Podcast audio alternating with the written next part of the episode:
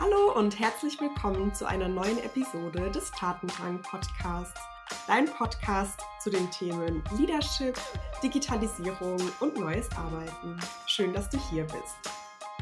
Heute habe ich ein ganz spannendes Gespräch für dich, nämlich mit der Tatjana Kiel. Sie ist CEO von Klitschko Ventures.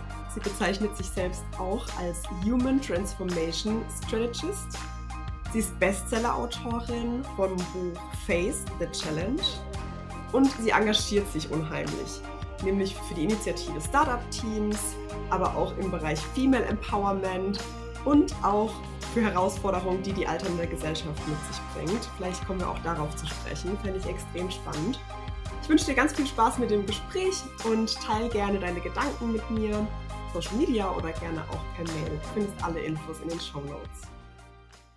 Liebe Tatjana, ich bin total froh, dass du hier bist und dass wir uns hier einfach mal unterhalten können über deine Erfahrungen, über die Themen Leadership, aber besonders natürlich auch über die Methodik, die du entwickelt hast. Und deshalb würde ich sagen, wir starten einfach mal direkt rein. Wer bist du und mit welchen Themen beschäftigst du dich? Hallo, liebe Julia, vielen Dank für deine Einladung. Ich habe die Methodik mitentwickelt, weil die ganzen Ideen und Hintergründe äh, natürlich von Wladimir Klitschko kamen.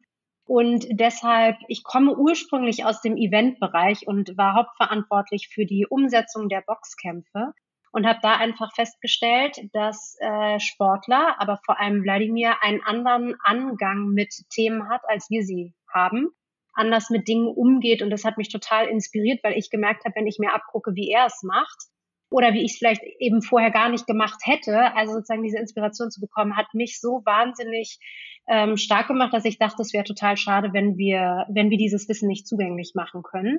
Und dann ist tatsächlich auch sein Wunsch geboren, sein Wissen wirklich weiterzugeben und zwar in einer Art und Weise, die eben nicht eins zu eins nur funktioniert, sondern die auch tatsächlich ermöglicht, irgendwie in einem größeren Scope ähm, zu agieren. Und deswegen ist die Methodik entstanden. Das wussten wir natürlich damals noch gar nicht. Das ist jetzt irgendwie fast acht Jahre, neun Jahre her, als das erste Mal diese Idee sozusagen geboren wurde. Womit beschäftige ich mich? Ich beschäftige mich tatsächlich ganz viel mit dem Thema Leadership, ähm, wobei ich das Thema Leadership irgendwie immer so ein bisschen ja, ich weiß nicht, finde ich das schwierig ist, so ein bisschen wie New Work und so. Also das sind irgendwie alles so Schlagworte, die natürlich in unserem Alltag einen ganz, ganz großen Stellenwert bekommen haben. Ich glaube, durch Corona nochmal ganz viel größer, als es auch irgendwie vorher war. Aber am Ende sind es Schlagworte, weil jeder von uns oder jede von uns würde sie für sich komplett anders definieren. Und ich habe immer den Eindruck, wir lassen uns gar nicht die Möglichkeit, es für uns zu definieren.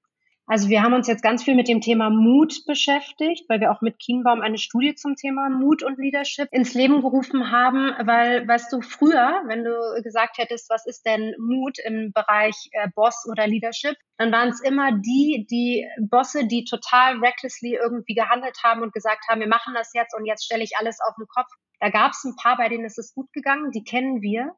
Und die werden total heroisiert, ganz oft auch zu Recht. Aber es gibt, gibt eben auch viel, viel mehr. Bei denen hat es nicht funktioniert. Und da hängen einfach auch äh, andere Menschen, Menschenleben oder, oder wie sagt man, also ne, da hängt einfach noch ganz viel mehr mit hinten dran. Und ich finde es so lustig, weil Leadership ist ja am Ende fängt es ja mit uns an. Und wenn wir uns nicht bereit sind, mit uns auch auseinanderzusetzen, dann warum sollte uns denn jemand folgen? Also lieben, ne? Warum, wen, wen lieben wir eigentlich? Und deswegen versuche ich immer so ein bisschen die Zusammenhänge und die Konsequenzen davon zu verstehen. Also ich glaube, ich würde jetzt nicht behaupten, ich würde mich mit dem Thema Leadership so auseinandersetzen wie du oder, oder wie ganz viele andere, ähm, weil es nicht mein Hauptaugenmerk ist oder eigentlich gar nicht mein, damit mache ich kein Geld, ja, oder so, sondern es interessiert mich einfach diese, dieses Konstrukt, was dahinter ist und warum es einigen so schwer fällt und warum es für andere so einfach ist. Und deswegen freue ich mich total, äh, dabei zu sein. Und das Thema Tatendrang äh, muss ich, glaube ich, nicht weiter äh, erwähnen. Ich ähm, würde, würde es so formulieren oder so formulieren sehr viele andere für mich, dass äh, ich äh, Hummeln im Arsch habe und irgendwie selten ist genug genug, sondern es ist mir total wichtig, für die Werte und für die Dinge, die für mich wichtig sind, einzustehen und das auch für die zu tun, die es vielleicht nicht können, aus welchen Gründen auch immer oder vielleicht auch nicht wollen. Mega spannend. Und du sagst auch, ich habe es ja im Intro schon gesagt, was du alles machst. Äh, ich glaube, da braucht man auch eine gehörige Portion äh, Tatendrang, aber dann auch wirklich Umsetzungsenergie, um die Themen voranzubringen. Total. Wollen wir das Thema Führung vielleicht mal so ein bisschen auseinandernehmen oder du kannst gerne mal Einblicke geben, was ist denn dein Verständnis von Führung und vielleicht auch, was ist dir wichtig, gerade auch in der Zusammenarbeit mit deinem Team und wie lebst du das Thema? Genau, also ich glaube grundsätzlich, also ich glaube, das Wichtigste für mich ist, das habe ich bekommen und deswegen möchte ich es auch immer weitergeben. Ich will nicht sagen, ich habe eine grüne Wiese bekommen. Aber am Ende ist es so, ich habe ganz viel Raum dafür bekommen, mich weiterentwickeln zu dürfen, egal in welche Richtung es ging. Das heißt, ich habe irgendwie eigentlich eine grüne Wiese bekommen und durfte darauf mal ausprobieren und durfte irgendwie mal gucken, was mich antreibt. Und da kommt der Tatendrang ja her. Der Tatendrang kommt ja, weil ich etwas tue, was mich antreibt und was mich triggert und wofür ich stehen möchte. Und das haben wir sehr selten. Also klar, auch in größeren äh, Organisationen äh, denken ganz viele Lieder, dass das gar nicht geht. Aber wenn ich eins gelernt habe aus dem Sport oder aus dem Boxen jetzt prinzipiell von Wladimir, ist es, wenn Wladimir ein Ziel hat, nämlich zu gewinnen im Ring, dann hat er nie gesagt, euer Ziel muss das auch sein, sondern er hat gesagt, wie schafft ihr es, dieses, mein oberes Ziel für euch so zu adaptieren in eurem Umfeld, dass ihr wirklich wisst, dass ihr losrennen müsst und eben nicht zu mir kommen müsst. Weil wenn der Koch sagt, ja natürlich will ich, dass Wladimir auch gewinnt, womit fängt der denn an? Wenn er aber rausarbeitet, ich möchte, dass Wladimir an einem Samstagabend zu der und der Uhrzeit so performt und körperlich und geistig so fit durch Ernährung ist, dass er performen kann und gewinnen kann, dann ist das einfach eine so für ihn spezifische hat es so eine spezifische Bedeutung, dass er sofort losrennen kann. Der wird sich also damit auseinandersetzen, welche Nahrungsmittel kann er vertragen, welche kann er nicht vertragen, welche sind gut, wann sind die gut, warum muss man eine Woche vorher anfangen, immer das Gleiche zu essen, damit man keinen unruhigen Magen kriegt am Samstag. Also, weißt du, da spielen ja so viele Dinge eine Rolle, die wir einfach angefangen haben zu adaptieren und dieses, dieses Feld habe ich sozusagen bekommen. Also meine Definition war immer, mein Ziel ist es, dass du nur, in Anführungsstrichen, im Ring performen musst. Und ich organisiere, ich sorge für deine Sicherheit außen da herum. Du musst nur das machen, du musst dich nur darauf konzentrieren, alles andere kannst du sozusagen weggeben. Das war natürlich nicht nur ich, das waren auch andere. Aber bei diesen ganzen Themen Security und Ticketing und Menschenverwaltung und äh, Sponsoren und so, das, ähm, das war einfach total wichtig, ihn von allem irgendwie rauszuhalten. Und und das versuche ich mit meinem Team auch. Und ich habe aber auch gelernt, Julia, dass es diese Menschen geben muss, die das wollen, wollen. Also die müssen das wollen. Es gibt ganz viele, die sagen, sie wollen den Freiraum und sie wollen das und das.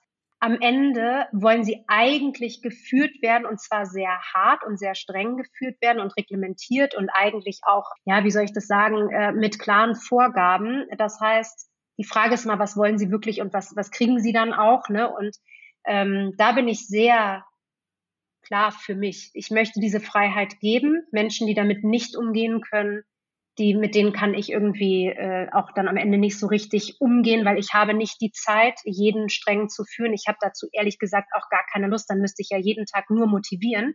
Und da, die Motivation muss von jedem selbst kommen. Und ich habe für mich gelernt, die Motivation kommt nur von einem selbst, wenn er Teil seines Ziels ist. Ja. So spannend, was du sagst. Auch du hattest äh, schon eingangs gesagt bei deiner Vorstellung, ähm, dass Führung ganz viel damit zu tun hat, sich mit sich selbst auseinanderzusetzen.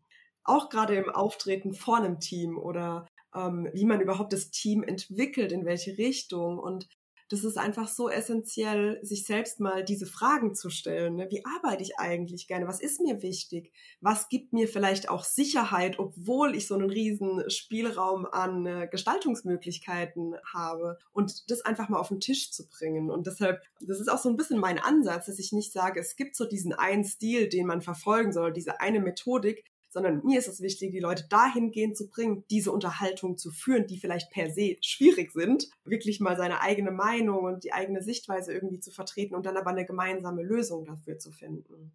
Mega spannend. Danke für die Einblicke. Ihr sagt ja auch mit der Methodik, also mit ihr meine ich jetzt dich und auch Wladimir, ihr habt ja die Methodik zusammen entwickelt, hast du gerade nochmal gesagt, dass es ganz wichtig ist, Körper und Geist in Verbindung zu bringen. Mhm.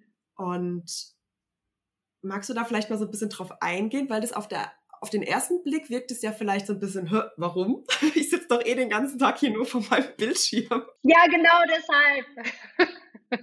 Warum brauche ich jetzt unbedingt hier den Master Buddy? Warum sollte ich körperlich fit sein?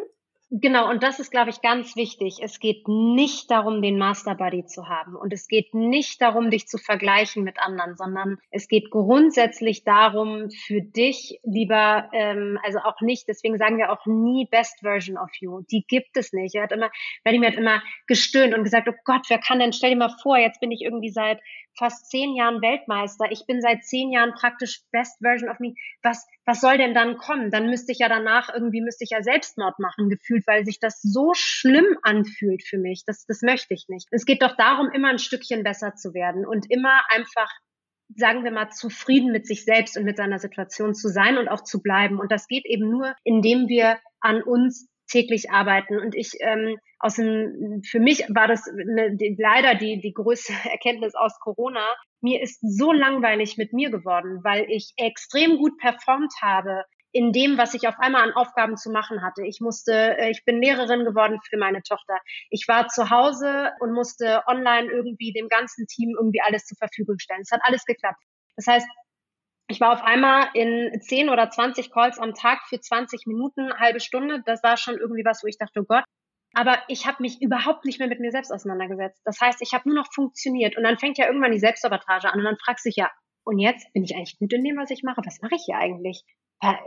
Entspricht das eigentlich noch dem, was ich überhaupt mal machen wollte? Wie, wie, wie bin ich denn da hingekommen? Und dann fängt man halt an, so Stück für Stück immer weiter in diese Negativspirale zu rutschen. Und da habe ich halt angefangen zu sagen, so und jetzt reicht's. Und das erste Thema war, dass ich sehr schnell angefangen habe, Sport wieder in meinen Alltag zu integrieren, indem ich zum Beispiel bei jedem längeren Telefonat mich auf mein Homebike gesetzt habe und ja, da gab es einige, die das belächelt haben oder gesagt haben, so echt, das machst du? Ja, das mache ich. Ich mache es nämlich für mich.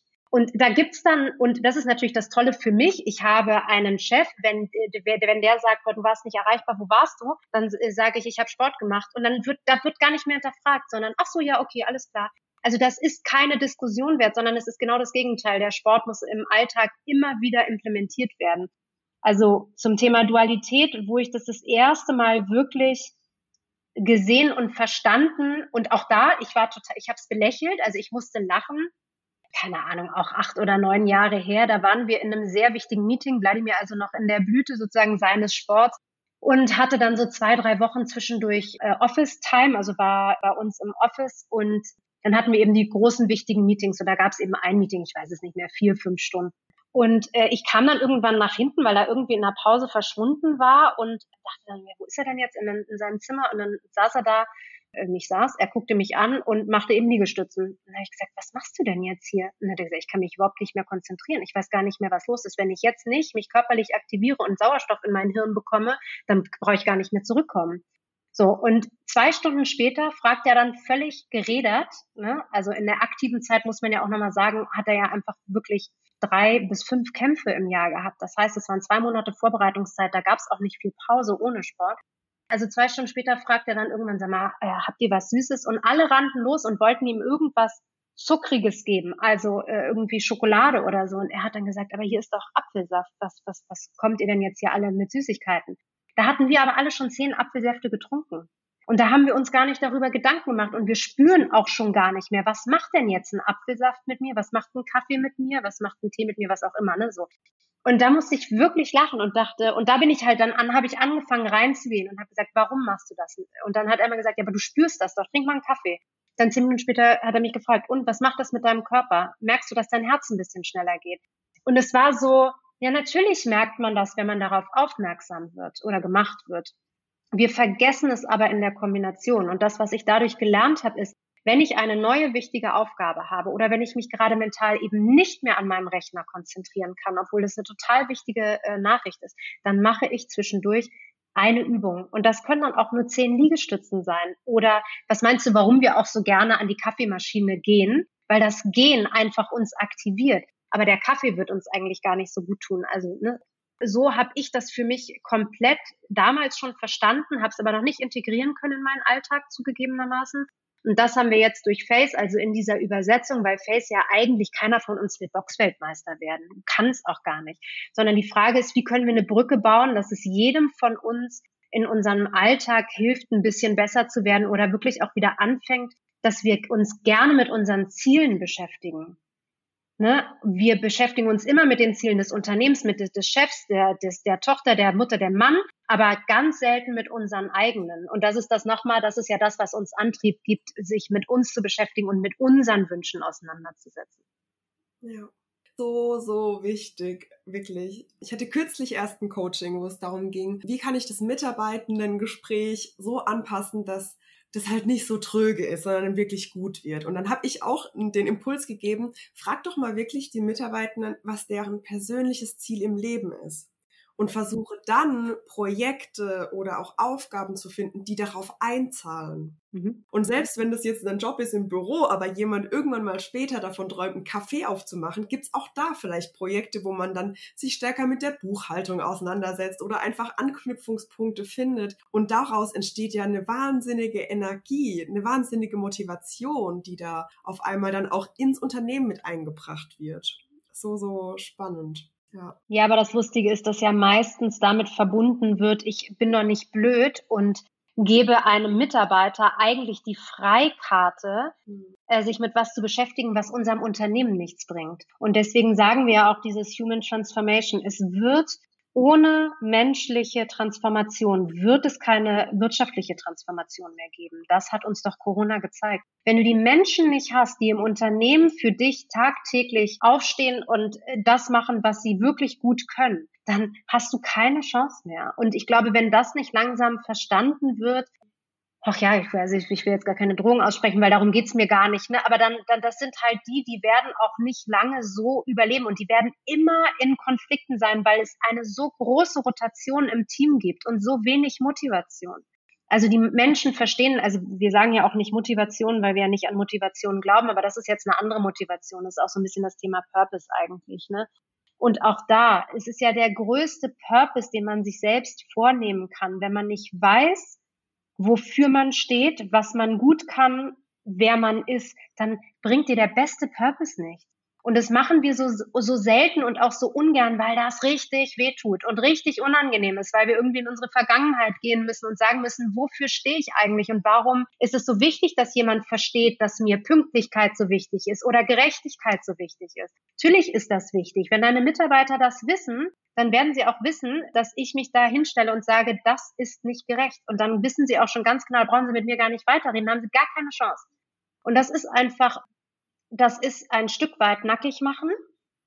Und das ist auch ein Stück weit, sich sehr verletzbar und verletzlich zu zeigen. Und, aber damit steht und fällt das Miteinander im täglichen Umgang.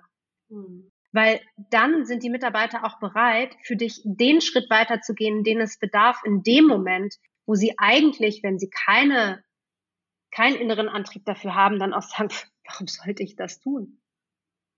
Und dann eben um 17 Uhr den Stift fallen lassen und gehen.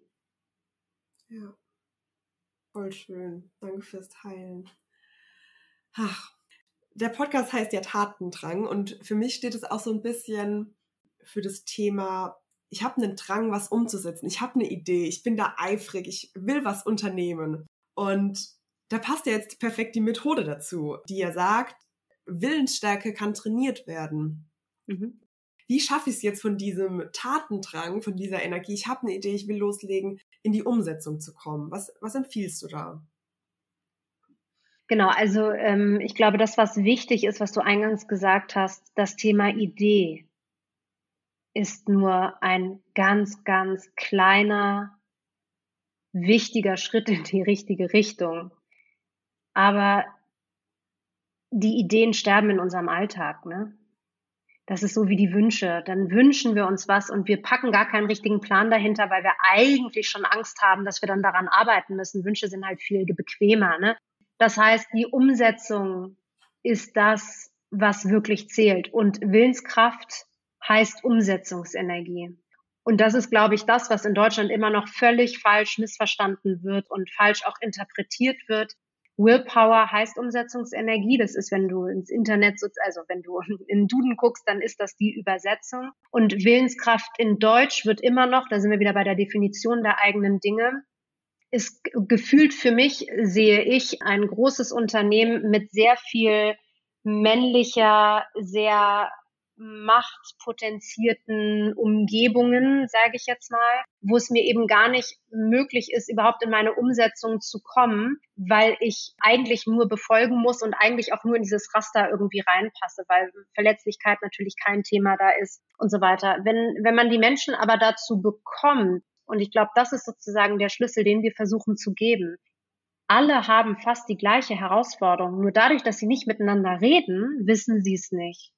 Und wenn sie es dann aber wissen, ist dann ganz oft so, ach du wirklich auch? Ach so. Okay, und auf einmal verbünden sie sich oder beziehungsweise haben einfach eine Verbindung dann innerlich gefunden, die sie zumindest ein Stück weit offener macht füreinander deswegen ist, glaube ich, die, die Idee ist immer das eine und die Umsetzung ist das andere. Wenn ich nicht in die Umsetzung komme, dann ist die Idee auch nichts wert. Und ich glaube, das ist das, was wir einfach lernen müssen. Und deswegen sind, ist das Leben in einem Start-up oder wie auch immer so spannend, weil da dann wirklich alle für diese eine Idee dann auch irgendwie so kämpfen aber jetzt ist ja auch Startup schon mal ein paar Jahre älter, äh, also das zumindest dieser dieser sehr große Hype, dieser erste Hype und jetzt ist eben schon auch klar, dass man sich ja, dass das eben nicht in, in einem Jahr irgendwie alles ist und dass nicht alle ein Unicorn irgendwie hinbekommen, sondern dass das verdammt viel Arbeit ist, aber dass da alle an einem Strang ziehen, ne? Und so können sich, glaube ich, beide Seiten immer von den anderen irgendwie auch noch was abgucken und ich glaube, das ist das Wichtigste. Wir haben alle eine wahnsinnige Expertise. Es geht gar nicht mehr darum, diese Expertise in die Tiefe zu verstärken, sondern es geht darum, einen anderen Arbeitsbereich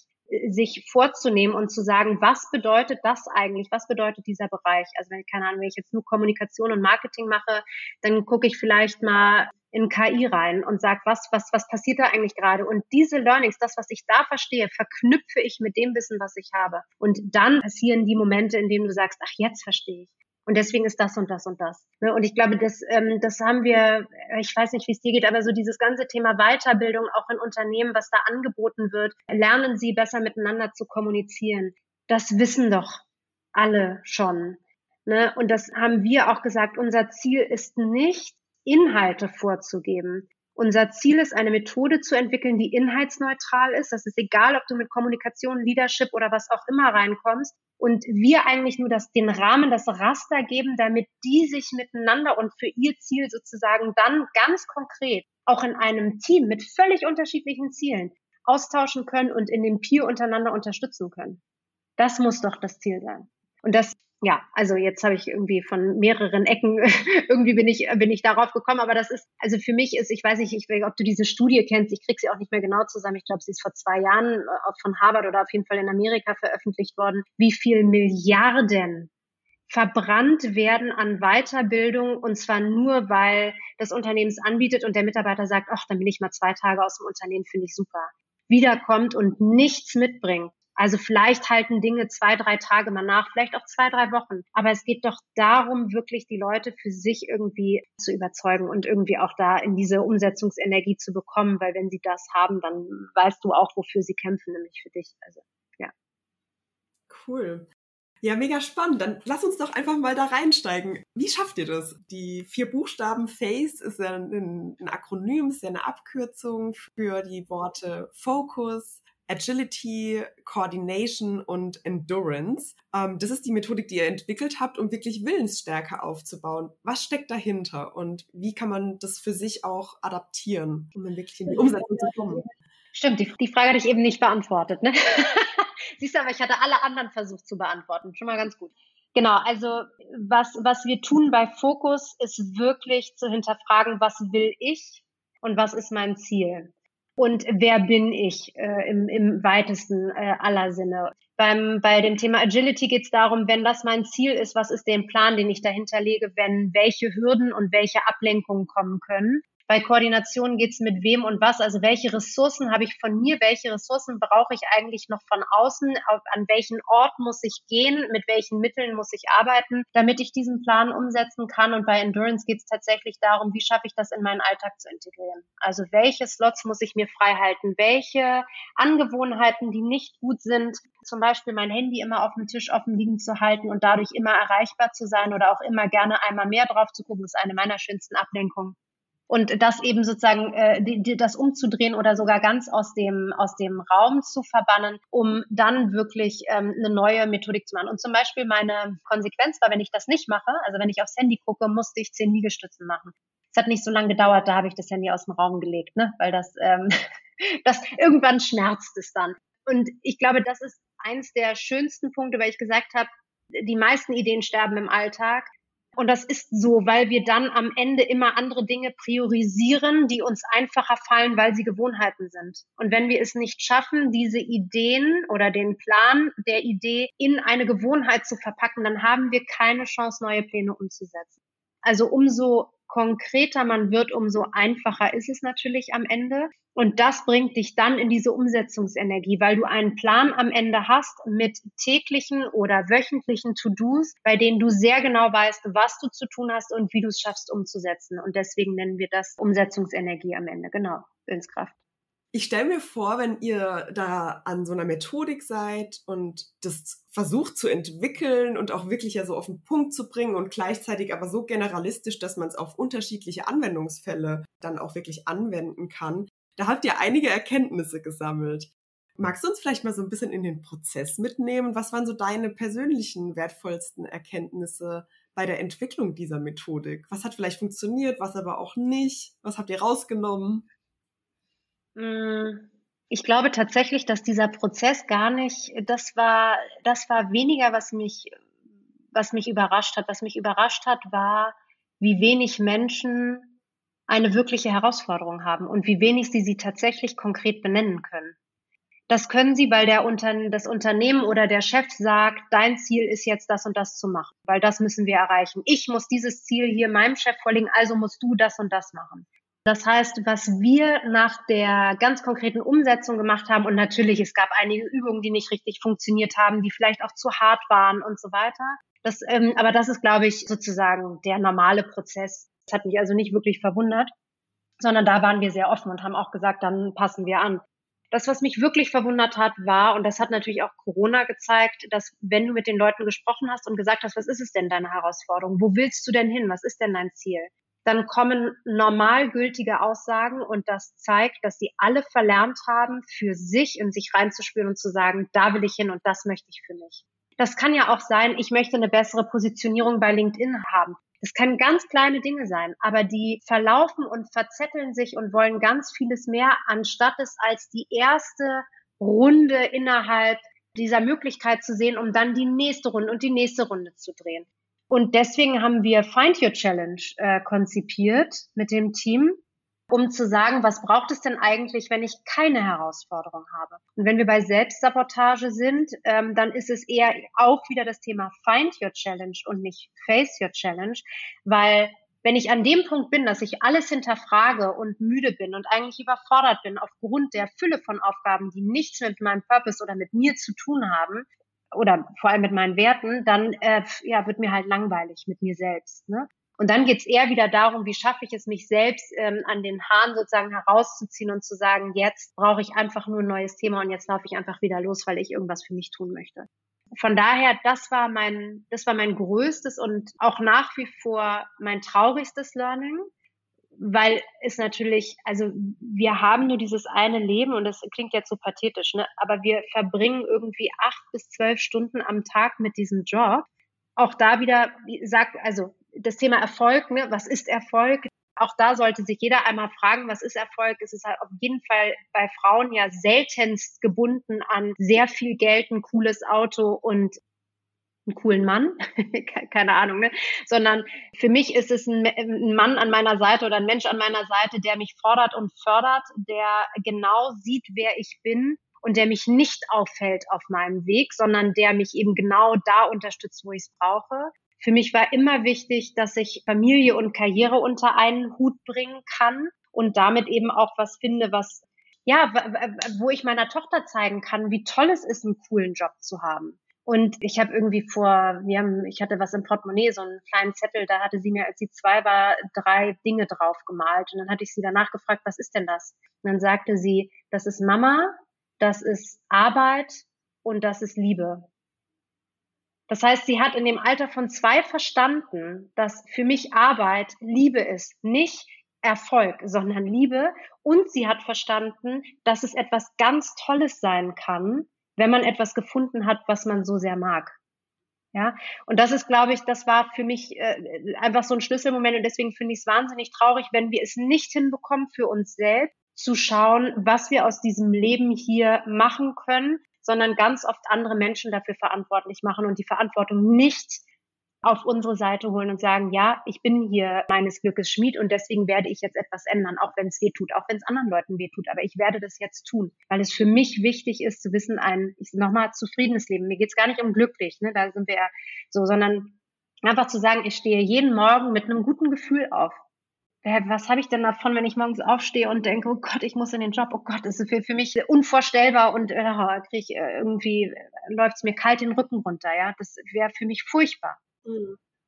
Ja. Dazu vielleicht eine, eine bisschen persönliche Geschichte. Bei mir gab es einen Moment, ich, ich war in einem Job, der mir überhaupt keinen Spaß gemacht hat. Und ganz unterbewusst ist es ehrlich gesagt passiert, habe ich ganz oft gedacht, oh, es wäre so schön krank zu sein, dann muss ich nicht zur Arbeit gehen. Und ähm, für mich gab es da wirklich einen sehr intensiven Moment, wo ich online mitbekommen habe, wie jemand gegen den Krebs ankämpft und den Kampf zu dem Zeitpunkt wirklich leider verloren hatte. Und ich habe das gesehen und das war für mich so ein Wachrüttelmoment, wo ich so gedacht habe, dieser Mensch, der eigentlich so viel Freude hatte am Leben, musste jetzt leider gehen.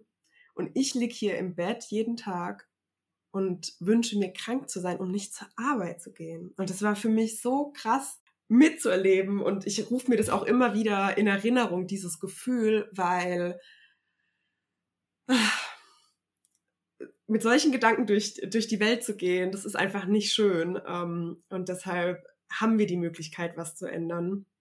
Und deshalb voll, voll schön, dass ihr da eine Methodik mitentwickelt habt, um daran zu arbeiten, das wirklich umzusetzen, wenn man merkt, dass dieser Gedanke da ist und wenn man merkt, okay, ich könnte was ändern, ich sollte was ändern.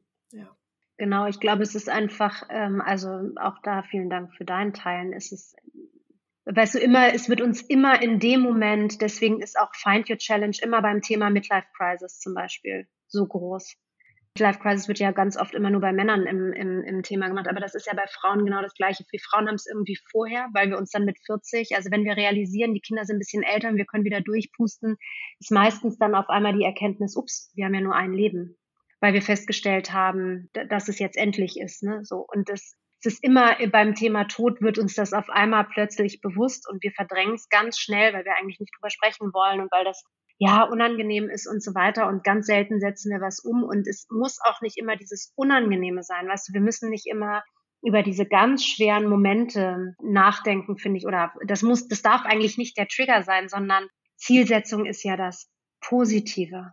Und Zielsetzung ist aber durch dieses Hardcore-Wirtschaften von Unternehmen so negativ geworden, weil es auf einmal nur noch darum geht, das Unternehmen noch reicher zu machen, sage ich jetzt mal ganz profan. Ne? Und das ähm, hat sich aber jetzt und gerade durch Corona aus meiner Sicht mal gucken, wie sich das weiterentwickelt, aber das hat sich schon in den Köpfen geändert, vor allem von den Mitarbeitenden. Und das ist, glaube ich, schon spannend, da einfach zu sagen, es geht auch anders, sucht euch eine Peer Group und wenn ihr das nicht in der Gruppe machen wollt, sucht euch jemanden, mit dem ihr das mal ausdiskutieren, ausdiskutieren wollt. Und es sollte im besten Fall niemand sein, der euch so nah ist, sondern, also es muss auch gar nicht irgendwie ein Coach oder, oder, oder so sein, sondern es kann auch jemand sein, den man sehr schätzt und den man einfach mal fragt, ob er eine Stunde Zeit für einen hat und der dann aber zuhören muss und der dann am Ende Rat geben darf oder oder ne von, aus seiner Erfahrung erzählen darf. Aber ich glaube, es ist so wichtig, dass wir uns diese Rahmen schaffen und dass wir uns diese Menschen in unserem Leben äh, finden und die auch wirklich nutzen. Ne? Und dazu ja kann ich immer nur wieder plädieren, weil das wir auch mit der Face Group und so weiter äh, mit dieser Peer Group ähm, und der gegenseitigen Unterstützung merkst du einfach, was für Energie bei dem anderen freigesetzt wird, weil da was gesagt wurde, was überhaupt noch nicht in deinem Kopf war. Und der sagt was zu seinem Thema und du machst da vielleicht sogar ein anderes Wort für. Also du negierst es vielleicht. Aber es ist genau das, was dir die ganze Zeit gefehlt hat. Und dann sitzt du da schon so und denkst, es gibt's doch gar nicht. Warum war das jetzt so schwer, das für mich rauszufinden? Aber im Nachhinein ist es immer so. Und ich frage mich, warum wir gerade in Deutschland uns so schwer tun, nach dieser Hilfe zu bitten. Vielleicht auch sehr frauenteilig. Also wir bitten nach Hilfe, wenn es nicht anders geht oder wenn wir einen Babysitter brauchen oder so. Aber wir bitten selten nach Hilfe, um zu sagen, mir geht es gerade insofern nicht gut, als dass ich wirklich ein ganz konkretes Problem habe. Und nicht, immer dieses Negativ rühren, alle anderen sind schuld, es ist alles furchtbar, ich kann gar nichts dafür und so, sondern wirklich ganz konkret zu sagen, mir geht es nicht gut, weil ich merke, dass es mir nicht gut geht und ich möchte das ändern, hilf mir. So, und das, ähm, ja, also kann ich aus eigener Erfahrung immer nur wieder sagen, das ist ein Gamechanger am Ende des Tages und das ist total wichtig, auch um in den eigenen Tatendrang wieder zu kommen. Ne? Ja, absolut. Voll schön, Tatjana. Vielen, vielen Dank für die ganzen Einblicke. Ich hätte noch eine Abschlussfrage für dich, mhm. äh, die du auch gerne vielleicht so ein bisschen privat beantworten kannst. Äh, ist dir ganz offen gestellt. Und zwar ist die Frage, gibt es etwas, was du vielleicht schon gemacht hast oder was du noch machen möchtest, wovon du glaubst, es war oder ist eine wertvolle Erfahrung und die sollten eigentlich noch mehr Menschen gemacht haben? Also ich glaube, was ich immer mache oder was ich häufig mache, weil es mir einfach so gut tut, und dann komme ich auf, äh, konkret auf die Frage, ist eine, ein Erwartungsmanagement zu machen. Also immer wieder zu fragen, wenn das mein, meine Möglichkeit ist. Also zum Beispiel, also konkret zu werden, mein Kind. Wenn ich ein Kind haben möchte und das auch nicht ganz einfach war, ehrlich gesagt, äh, zu dem Zeitpunkt, dann was bedeutet das eigentlich für mich und mein Umfeld und für die Menschen, die da mit mir in diesem Konstrukt zusammen sind? Und wie kann ich es schaffen, mit denen so offen zu reden, ohne mein Gesicht zu verlieren und ohne dass ich das Gefühl habe, dass sie mich vielleicht nicht ernst nehmen. Also mein, meine große Angst meinem Mann gegenüber war, eine Glucke zu werden und diese, diese 50-50-Regelung, die wir hatten, nicht auch weiter einfordern zu wollen. Ne? Da haben wir relativ schnell, das war irgendwie ein Satz, haben wir eine Lösung für uns gefunden. Und die, die haben wir bis jetzt durchgehalten. Als er nach Hamburg gezogen ist, er ist ja aus äh, Frankreich, haben, hat, haben wir gesagt, haben wir versucht zu regeln, wie schaffen wir es, dass wir jetzt die Wohnung irgendwie so aufteilen, dass jeder seinen Part hat, aber nicht, dass ich jetzt zur Hausfrau werde noch zusätzlich, weil ich ja genauso viel gearbeitet habe wie er oder teilweise zwischendurch auch mehr. Das war natürlich immer ein Hin und Her und natürlich ist es auch ein Geben und Nehmen und in den Situationen, wo er Unterstützung braucht, kriegt er die und auch andersrum. Ne? Das ist auch immer das Wichtige, dass man das nicht vergessen darf. Aber es wird halt schnell zur Routine, dass du dann alles abnimmst und dass du immer dann da bist. Und genau da vor dieser Routine hatte ich Angst und habe gesagt, so, also ich hier Badezimmer, du hier Küche. Und hat er gesagt, okay, und dann dachte ich schon so, ach geil, wie habe ich das denn jetzt geschafft? Und dann fing er aber an, äh, kurz zu lächeln und sagte unter einer Bedingung. Da habe ich gesagt, hm, welche? Du lässt mich das machen, wie ich das möchte. Und wenn du ein Problem damit hast, dann machst du es selbst. Und in dem Moment musste ich so lachen, weil ich dachte, wie großartig. Wir haben uns seit, was sind wir jetzt zusammen, 14 Jahre oder was, uns noch nicht einmal darüber gestritten, warum der Müll nicht unten ist. Oder so, ne? Sondern wenn, also, und das sind, glaube ich, das sind so banale Dinge, aber ich habe immer, also, und es war wirklich, es gab Freundinnen, die haben gesagt, du bist total unromantisch, jetzt kommt er zu dir nach Hamburg gezogen und jetzt gibst du dem irgendwie Sachen vor. Und da habe ich gesagt, ey, weißt du, was unromantisch ist? Wenn ich in fünf Jahren so genervt von dem bin, weil der den scheiß Müll nicht runterbringt, dann habe ich doch gar nichts davon. Da hört doch die Romantik auf, im, auch da im Alltag und in den Situationen, wo ich genervt bin und es in mich hineinfresse. Und ich glaube, das ist, was ich gerne mitgeben möchte oder was für mich total wichtig war, immer zu sagen, wenn ich eine Entscheidung treffe, wen beziehe ich damit ein? Und vielleicht auch was, aber erstmal wen und mit denen sehr offen und transparent in einer sehr unemotionalen Kombination. Sobald es emotional wird, raus aus der Situation, ne? Also da nicht weitersprechen, weil dann bringt es eh nichts. Und dann zu sagen, das ist mein Wunsch, ich würde gerne, dass du mich unterstützt. Davor habe ich übrigens Angst. Ich wünsche mir da Unterstützung. Hast du eine Vorstellung und so? Und dann hast du, hast du einfach, dann kommst du sehr schnell an, an deine, das sind Ziele, ist jetzt auch falsch formuliert, aber an deine Wünsche. Ne? Du kommst da sehr schnell dahin, dass deine Erwartungen und deine, dein, dein, deine Seele irgendwie glücklich sind. Ja, das hört sich immer so einfach an, aber das ist es nicht. Ne? Sich wirklich daraus, da auseinanderzusetzen und zu fragen, was hat denn jetzt mein Mann davon, wenn er das für mich macht? Natürlich macht er das wahrscheinlich gerne. Aber vielleicht habe ich ja sogar eine Möglichkeit, ihn damit sogar noch mehr zu zeigen, wie ich ihn liebe oder, oder so, ne? Also das wäre sozusagen das, was ich gerne mitgeben möchte, immer wieder zu überlegen, was sind die Erwartungen von dir selbst und was sind die Erwartungen von den anderen, wenn du einen neuen Wunsch hast, den du gerne umsetzen möchtest. Ja, so wichtig, so, so wichtig. Es, hört sich wirklich so banal an, aber überhaupt einfach mal den Gedanken den freien Lauf zu lassen und sich das auch mal zu erlauben. Ich habe Erwartungen, ja. Welche sind's denn eigentlich? Na klar. Und dann mal gemeinsam drauf zu schauen. Voll schön. Vielen Dank fürs Teilen. Sehr gerne.